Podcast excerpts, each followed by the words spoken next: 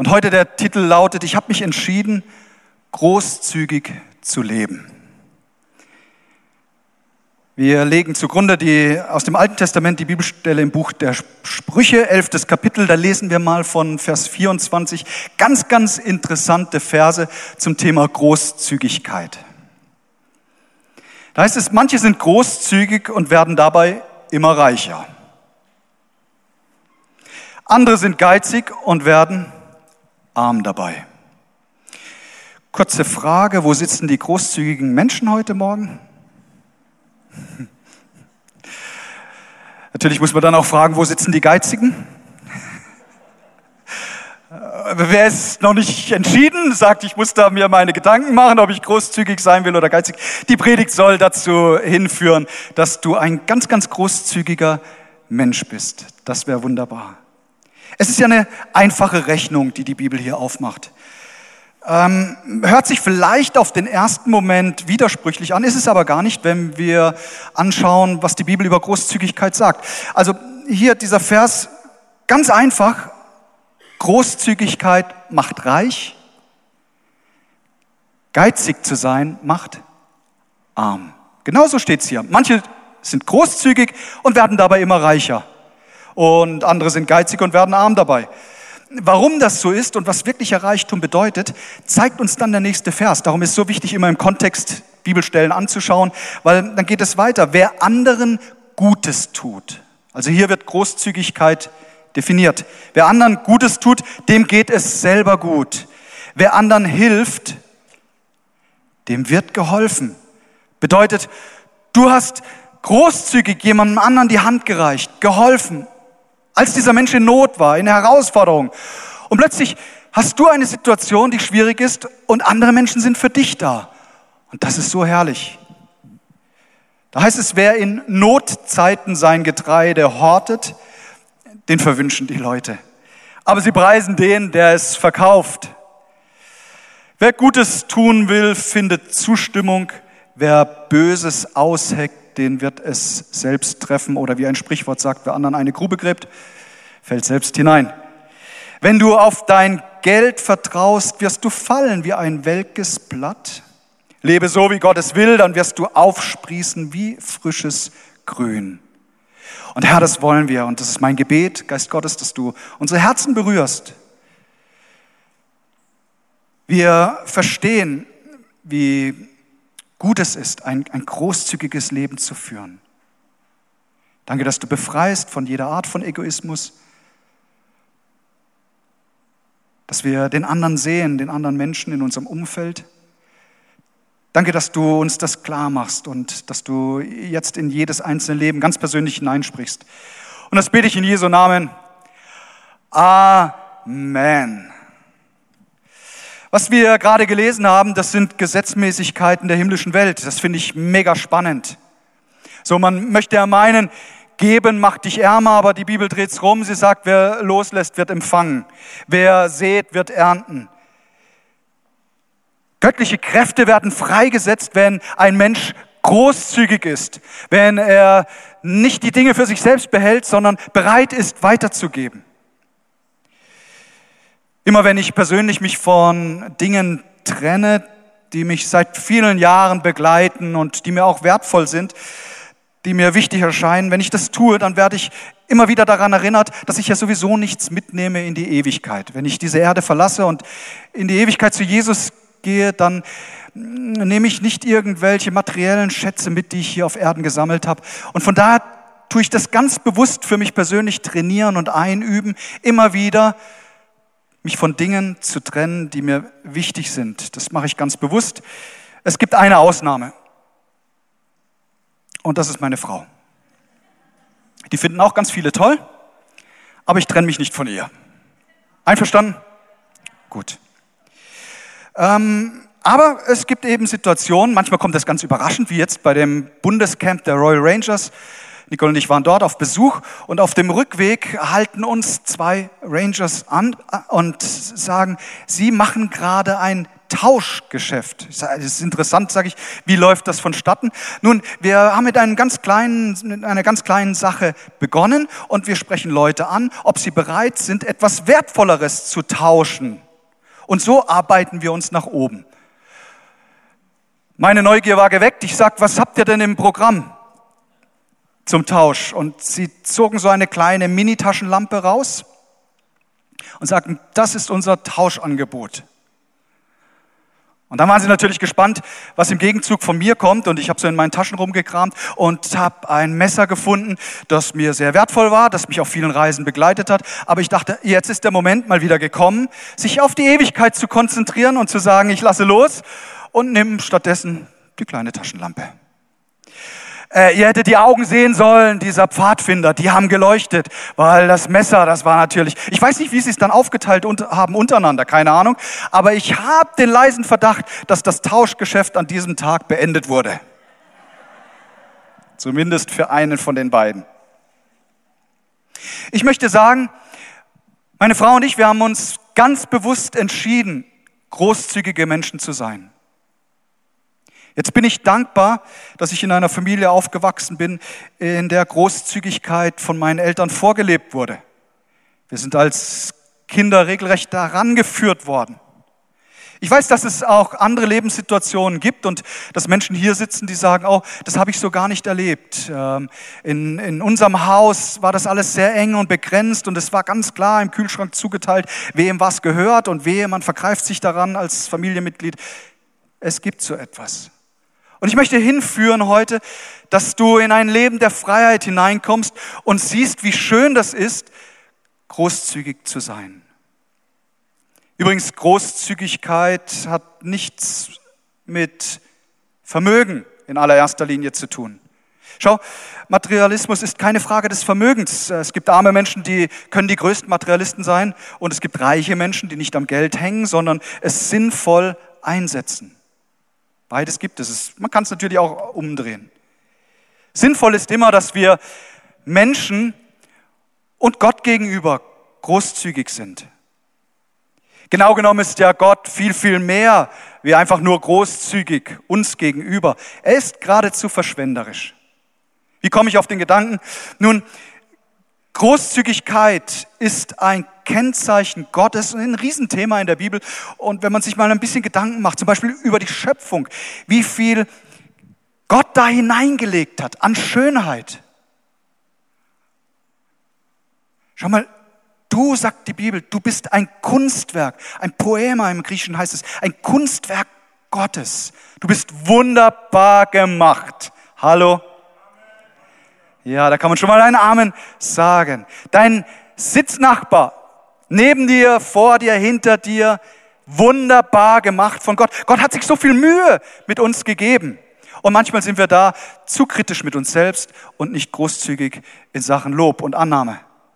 So, Gott hat eine wundervolle Erde geschaffen. Er setzte Adam und Eva in den wundervollsten Platz, den man sich nur vorstellen kann, in diesen Garten Eden. Und Gott sagt ganz großzügig, nehmt und esst von allen Bäumen, bedient euch, habt Freude, genießt die Zeit. Du sagst, Moment, Moment, Moment, da gab es doch einen Baum in der Mitte des Gartens. Ja, ich gebe dir recht. Ein einziger Baum, von dem Gott sagte, lasst die Finger davon, dann könnt ihr auch zeigen, wie sehr eure Liebe zu mir ist. Leider hat der Mensch das nicht getan, er hat zugegriffen vom Baum der Erkenntnis des Guten und Bösen. Sünde kam in diese Welt und damit auch Egoismus und dieses, ich muss nur an mich selbst denken. Das gab es vor dem Sündenfall nicht. Da war Großzügigkeit angesagt. Die Geschichte von Jesus Christus beginnt mit Großzügigkeit. Als er auf die Welt kam, machten sich inspiriert von Gott sehr gelehrte, weise Männer, sagt uns die Bibel, auf den Weg. Und sie kamen dort zu Josef und Maria und Jesus in der Krippe und sie brachten Geschenke mit. Und zwar sehr, sehr großzügig.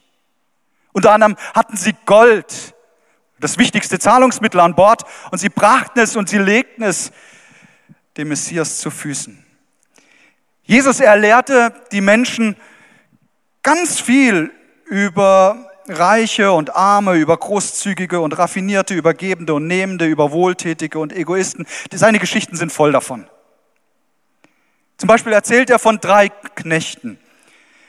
Denen wurde von ihrem Herrn unterschiedlich viel Geld anvertraut, dass sie etwas daraus machen. Sie sollten es treu und damit produktiv umgehen, was ihnen anvertraut wurde. Ja, und dann kommt der äh, Verwalter zurück und äh, stellt fest, oh, das war ja ganz unterschiedlich, wie die drei das angepackt haben. Und um es kurz zu machen, das Prinzip, das Jesus klar machen will, ist, dass schlechte Verwalter, die verlieren ihre Mittel, gute erhalten noch mehr. Das ist so das Prinzip dieser Geschichte.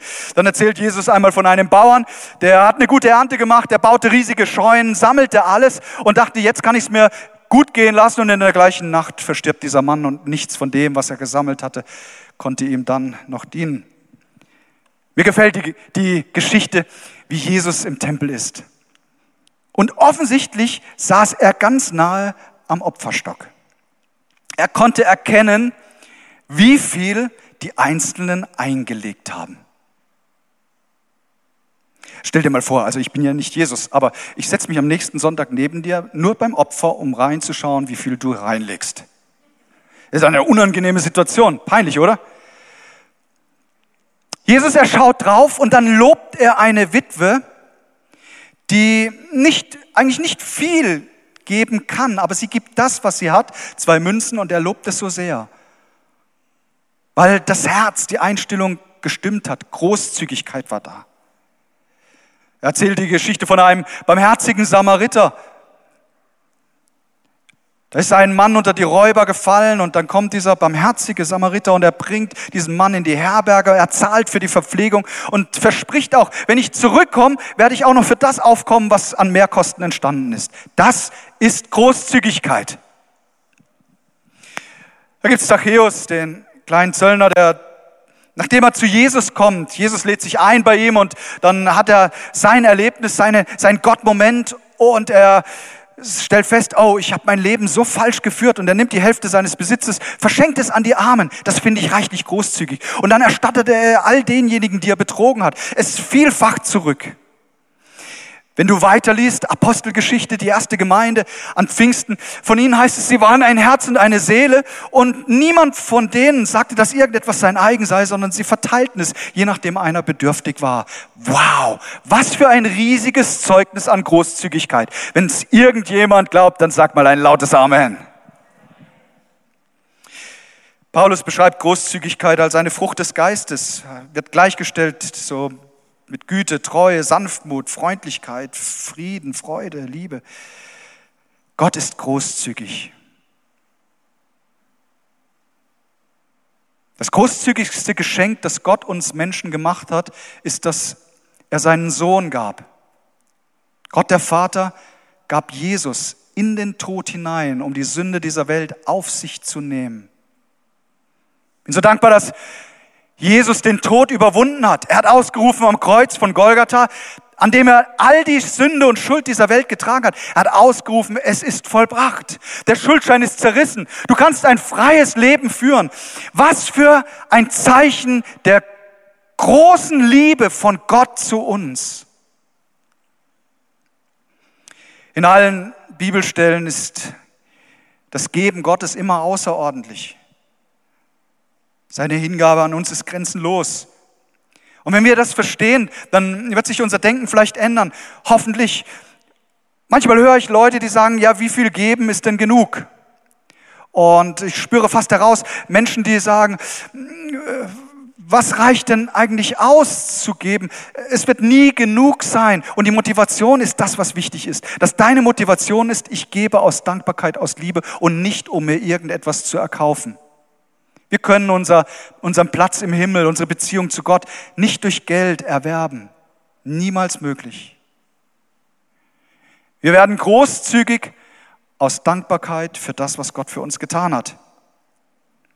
Ich stelle fest, Kirchen, die wachsen, die dynamisch sind, die, die größer werden, sind immer großzügige Kirchen, die verstanden haben, es geht nicht darum, dass wir hier alles für uns behalten, sondern wir geben es hinaus in die Welt. Und ich bin so dankbar, dass ich Teil einer so großzügigen Kirchengemeinde sein darf. Ich bin so dankbar, dass ich dich kennen darf, weil du ein großzügiger Mensch bist. So viele von euch helfen mit, dass wir äh, aus unserem Budget einen Teil nach Madagaskar geben können, dass Gelder freigesetzt werden für eine Initiation, äh, eine Aktion, die heißt For Africa, das hieß früher Jam, vielen von euch bekannt. Dort werden Kinder ernährt, die ohne unsere Hilfe verhungern würden in Afrika. Wenn du die Evangelien mal aufmerksam liest, und das rate ich dir mal, das Leben von Jesus zu studieren, dann wirst du feststellen, wie großzügig doch Jesus sein Leben geführt hat. Es beginnt mit dem ersten Wunder das Jesus tut in seinem öffentlichen Dienst. Er ist eingeladen auf eine Hochzeit und hey, blöderweise, der Wein geht aus. Dumme Sache. Dann sagt er dem Kellermeister, ähm, holt das Wasser. Und da werden 600 Liter von, von Wasser angekarrt und Jesus verwandelt das in den besten, exklusivsten Wein. Hey, das war nicht irgendwie ein, ein, ein billiger Wein, nein, er macht einen exklusiven und gleich 600 Liter. Für mich hört es sich nach viel an. Umgerechnet 1000 Flaschen Wein, na, die müssen erstmal getrunken werden. Keine Ahnung, wie viele Hochzeitsgäste da waren. Aber ich weiß sicher, Jesus hat es nicht kleinlich gemacht, sonst würde es nicht explizit so erwähnt werden. Er war Großzügigkeit. Großzügigkeit wird hier als programmatischer Auftakt des Messias explizit erwähnt. Man mag sich manchmal fragen, warum denn das als erstes Wunder? Warum nicht blinde Augen öffnen sich, lahme gehen? Nein, muss es denn Wein sein? Ich glaube, Gott will uns etwas ins Stammbuch schreiben. Ich bin großzügig, seid es auch. Da sind tausende Menschen zusammen zum Gottesdienst. Mal unüberhörbar knurrt der Magen. Die Leute haben Hunger. Und dann kommen fünf Brote und zwei Fische. Das ist jetzt nicht unbedingt die Riesenmahlzeit. Und was macht Jesus? Er segnet es und dann schickt er seine Jünger, es auszuteilen und das Essen nimmt kein Ende. Die sind alle so satt und dann werden noch zwölf Körbe eingesammelt von den Dingen, die übrig geblieben sind. Also es war nicht abgezählt, sondern es war noch viel übrig. Großzügigkeit. Jesus berichtet von der Geschichte, wie zwei Söhne unterschiedliche Wege gingen. Der Jüngere hat gesagt, Vater, zahl mir das Erbe aus. Und dann geht er und haut alles auf den Kopf, kommt zurück. Und das ist so erstaunlich. Und Jesus zeigt damit die Liebe Gottes zu uns Menschen, die wir uns so oft verlaufen. Und dann, wenn der verlorene Sohn zurückkehrt, der Vater macht ein Riesenfest. Sowas hat die Stadt noch nicht gesehen. Da wird das feinste Essen rausgeholt, der beste Wein, die feinsten Kleider, Siegelring, neue Schuhe, alles für den verlorenen Sohn. Er war verloren, er ist zurückgekehrt, jetzt lasst uns feiern. In einem Gleichnis erzählt Jesus von einem Menschen, der seinem Herrn eine astronomisch hohe Schuld, äh, Summe schuldet und dieser Herr sagt, ey, ich erlasse dir alle Schulden. Und Jesus will uns aufzeigen, wie viel Schuld auch wir auf uns geladen haben, wenn wir es zu ihm bringen. Er ist bereit, uns zu vergeben. Aber dann hat die Geschichte noch eine Lektion. Wenn uns vergeben wurde, wie viel mehr sollten wir vergeben denen, die schuldig geworden sind an uns? Und vergib mir meine Schuld so wie wir vergeben denen, die schuldig geworden sind an uns. So beten wir es im Vater unser. Kurz vor seiner Rückkehr in den Himmel, der Auferstandene begegnet den Jüngern und dann äh, geschieht das große Wunder. Jesus sagt, geht raus, werft die Netze nochmal aus. Und dann heißt es explizit im Text, dass so viele Fische an die Boote gezogen wurden, dass sie drohten zu kentern. Das war ein Fischfang. Jesus ist großzügig und seine Botschaft lautet, wenn Gott spendabel ist, hey, dann sollten wir es auch sein. Mann, wird mich das ermutigen, wenn ich nur ein einziges Amen gehört hätte.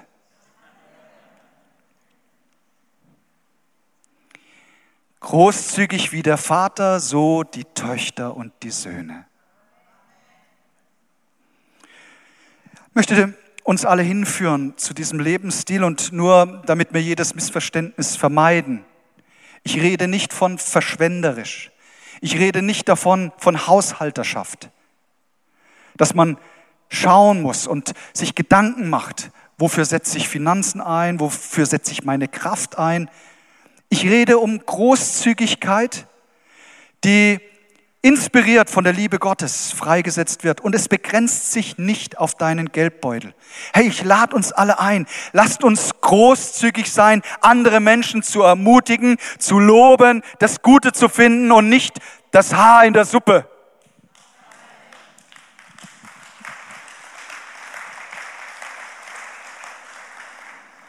Wir sind so schnell dabei, vielleicht ist es auch eine kulturelle Sache von uns Deutschen, die, die, die, Kleinigkeit zu finden, die nicht gut war. Ich möchte es umdrehen und sagen, hey, bevor du eine Kleinigkeit findest, die nicht gut war, such dir erstmal zehn Dinge, die prima waren. Und dann sprich es aus. Lobe deinen Ehepartner, lobe deine Kinder und du wirst sehen, wie sie über sich hinauswachsen.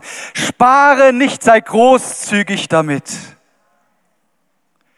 2. Korinther 9, Vers 7. Einen fröhlichen Geber hat Gott lieb. Warum freut sich eigentlich Gott über einen fröhlichen Geber? Die Antwort ist ganz einfach, weil er selbst ein fröhlicher Geber ist. Gott liebt solche Menschen, weil sie ihm so ähnlich sind. Sie leben den Wert des Himmels und sie bringen das hier auf die Erde, dieses Göttliche, dieses Himmlische. Im Johannesevangelium im 12. Kapitel, die Zeit reicht nicht jetzt die ganze Geschichte zu lesen, aber wenn es dich interessiert im Original, dann tu das doch gerne zu Hause. Da wird von einem Fest berichtet in Bethanien und das ist der Ort, an dem Jesus seinen Freund Lazarus aus den Toten wieder auferweckt hat und zu, zu Ehren von Jesus wird ein Fest veranstaltet. Martha, äh, kannst dir vorstellen, was, was sie wohl gemacht hat bei dem Fest? Na, sie war kräftig fleißig dran, großzügig zu bedienen. Äh, Maria, tat etwas anderes. Sie nahm ein Fläschchen mit ganz, ganz kostbarem Öl. Und das goss sie bei Jesus aus und sie trocknete seine Füße mit ihrem Haar. Und das Duft, der Duft dieses Öls, sagt die Bibel, erfüllt das ganze Haus. Einer der Jünger, er meldet sich und sagt, ähm, ich finde das pure Verschwendung. Ein ganzes Jahresgehalt. Wir hätten es viel besser einsetzen können, um den Armen dieser Welt zu begegnen. Der Name dieses Jüngers lautet Judas Iskariot. Hat ein übles Ende gehabt. Aber äh, wenn, wenn du schaust, es klingt ja erstmal ganz äh, fromm. Wir hätten dieses Geld nehmen können von den Armen, aber seine Gesinnung war eine ganz andere. Sein Herz wird beschrieben dort im zwölften Kapitel im sechsten Vers. Da heißt es, in Wirklichkeit ging es ihm nicht um die Armen, sondern um das Geld. Er verwaltete die gemeinsame Kasse und hatte schon oft etwas für sich selbst daraus genommen. Judas gab vor, andere im Blick zu haben, hatte aber nur an sich selbst gedacht. Purer Egoismus. Wir hätten so viel Gutes tun können mit diesem Geld. Ich möchte mir das Herz von Maria zu eigen machen. Schau mal, sie, warum hat sie das getan? Warum hat sie so viel Geld ausgegeben? Ein ganzes Jahresgehalt. Vergossen das Öl, es kommt nicht wieder zurück. Ihr Geben war das Resultat ihrer Liebe zu Jesus. Es war pure Dankbarkeit. Je mehr Raum Gott in unserem Leben gewinnt, umso mehr werden wir Jesus sehen in seiner liebevollen Art, umso mehr werden wir den anderen Menschen sehen, den Gott so sehr liebt. Das heißt in einem Zitat, bei Geld hört die Liebe auf. Das ist völliger Blödsinn. Das ist Schwachsinn. Bei Geld sollte die Liebe beginnen, dem wir etwas Gutes damit tun. Ich möchte auch sagen, es gibt Menschen unter uns, die haben verlernt, großzügig zu sein, auch zu sich selbst. Jesus sagt, liebe den Nächsten wie dich selbst. Du darfst dich nicht vergessen. Und ich weiß, es gibt Menschen, die haben sich selbst vergessen. Und ich möchte dir sagen, nimm die Großzügigkeit Gottes für dein Leben an, sei auch gut zu dir selbst. Ja, wer jetzt nicht Amen sagt, sagt es nie mehr. Maria war großzügig aus Dankbarkeit. Sie war sich der Gnade bewusst, die sie erfahren hat. Gott, du hast so viel getan in meinem Leben und ich danke dir dafür. Sie war großzügig, weil sie eine Ewigkeitsperspektive hatte. Im Gegensatz zu Judas sah sie die Ewigkeit. Sicherlich hat sie sich ihre Gedanken gemacht, als ihr Bruder Lazarus verstorben war. Dass es da auch einen Tod im Leben gibt. Wir verdrängen dieses Thema ja so gerne. Sie hatte sich Gedanken gemacht und hatte eine Ewigkeitsperspektive. Jesus sagt im Matthäus-Evangelium im sechsten Kapitel, sammelt euch viel mehr Schätze im Himmel, die unvergänglich sind und die kein Dieb mitnehmen kann. Wo nämlich euer Schatz ist, da wird auch euer Herz sein. Eine Ewigkeitsperspektive führt immer zu einem freiwilligen Verzicht. Maria gab nicht, weil sie emotional irgendwie manipuliert wurde, sondern sie gab, weil sie sich vorgenommen hatte. Sie hatte sich entschieden dazu. Ich weiß, dass einiges sich in ihrem Herzen vorgenommen haben zu geben, aber aus irgendeinem Grund äh, ist es noch, hat es noch nicht stattgefunden und ich kann dir sagen, heute ist der Moment, wo du dich dafür entscheiden kannst und es dann auch umzusetzen. Sie hatte gründlich nachgedacht über die Gabe und auch darüber gebetet. Am nächsten Sonntag sammeln wir unser Sonderopfer ein und ich möchte dich einladen, gründlich darüber nachzudenken Du sagst, wie kann man denn in dieser Zeit über dieses Thema Großzügigkeit predigen, dann auch noch ein Sonderopfer einsammeln? Wie geht denn das zusammen, wo doch die Medien voll sind von der, von der Situation weltweit und von dem, was schlimm auf uns zukommt? Und ja, da wird sehr viel Panik gemacht. Ich möchte dich einladen, einen Lebensstil des Glaubens und des Vertrauens in Gott zu führen. Nicht kopflos, aber glaubensvoll. Zu sagen, Gott, ich weiß mein Leben in deiner Hand und wenn ich loslasse, ist es nicht verloren, sondern gut investiert in dein Reich, dort, wo es enorme Zinsen trägt, weil Gott, ihm gehört alles Gold und Silber dieser Welt, ihm gehören alle Schätze, er hat Möglichkeiten zurückfließen zu lassen in einer Form, wie du es dir selbst niemals gedacht hast. Hörst du?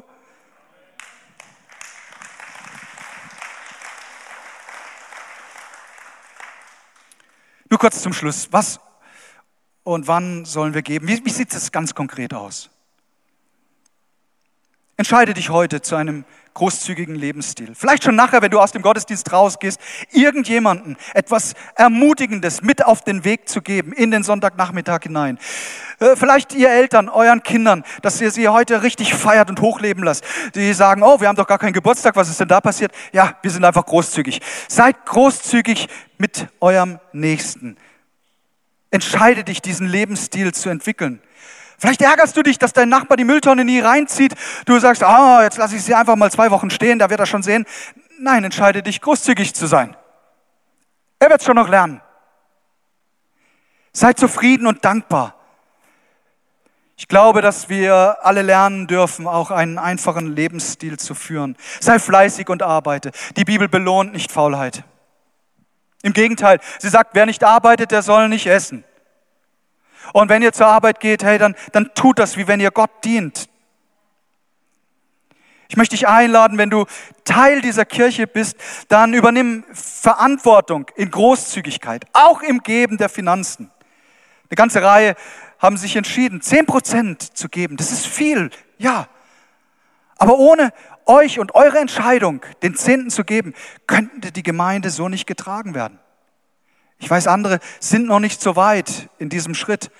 Ich möchte euch ermutigen, es zu erleben, wie gut es ist, zu geben und dann zu erleben, wie Gott in seiner Versorgung zurückfließen lässt. Wir haben uns ganz bewusst entschieden, keine Kirchensteuer einzuziehen. Übrigens, diese Geschichte mit der Kirchensteuer, glaube ich, ist Deutschland einzigartig. Weltweit äh, sind alle Kirchen eher äh, freiwillig unterwegs. Und dazu haben wir uns auch entschieden. Niemand muss, niemand wird gedrängt. Jeder soll es in seinem Herzen ausmachen, freiwillig geben. Wir geben großzügig und manchmal tut das Opfer, das wir geben, das niemand sieht, das schmerzt auch irgendwo. Man lässt los und dann bewegt man sich im Glauben und merkt, wie Gott einen wieder trägt. Seien wir großzügig Menschen gegenüber. Beschenk mal jemand ohne einen besonderen Anlass. Sei großzügig, indem du über Fehler auch hinwegsiehst. Nicht aus jedem, aus jeder Kleinigkeit einen riesen Tamtam machen. Das, es lebt sich so viel schöner, wenn wir großzügig sind im Vergeben. 2. Korinther 9, Vers 8, da ist es, Gott wird euch großzügig mit allem versorgen. Können wir das mal gemeinsam sagen? Gott wird euch großzügig mit allem versorgen. Und dann heißt es, mit allem, was ihr braucht. Das finde ich so, so stark. Und ihr werdet sogar noch etwas übrig behalten, das ihr mit anderen teilen könnt. Das ist stark. Gott möchte, dass du mehr als genug hast. Warum? Damit du in der Lage bist, auch anderen Gutes zu tun. Lasst uns doch Gott erlauben, heute an unserem Herzen zu arbeiten. Und das tut jeder ganz persönlich hier für sich. Am Livestream, wo auch immer du jetzt diesen Gottesdienst auch siehst. Ich möchte bitten, dass wir unsere Augen schließen, weil das hilft dir, dass du nicht abgelenkt bist. Und dann kannst du in einem stillen Gebet die Sache mit Gott ausmachen. Und du kannst ihm genau sagen, wo du stehst. Und weißt du, er kennt dich ja sowieso in und auswendig. Er weiß um alles in deinem Leben. Du kannst ihm auch deine Not bringen. Da, wo du sagst, oh, ich habe so einen Mangel, auch im, im finanziellen Bereich, bring ihm das. Weißt du, Gott wird nicht sparsam sein, mit seiner Liebe dir zu begegnen, mit seiner Versorgung, an deinem Leben teilzuhaben. Kommt, lasst uns da jetzt etwas Zeit nehmen.